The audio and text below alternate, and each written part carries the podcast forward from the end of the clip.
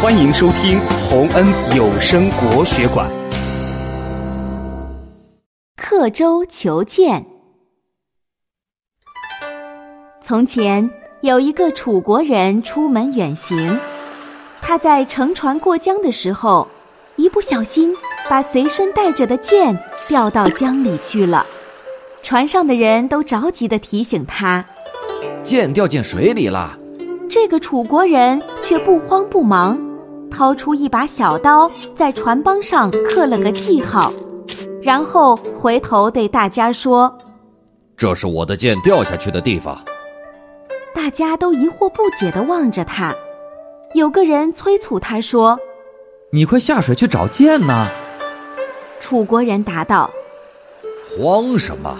我有记号的。”船继续往前行驶了一会儿，又有人催他说。你再不下去找剑，这船越走越远，当心找不回来了。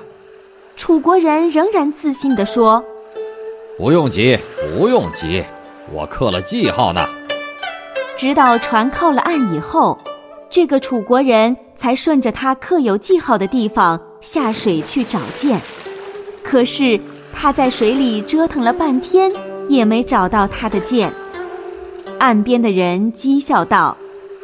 船一直在走，可你掉到江里的剑是不会跟着船走的。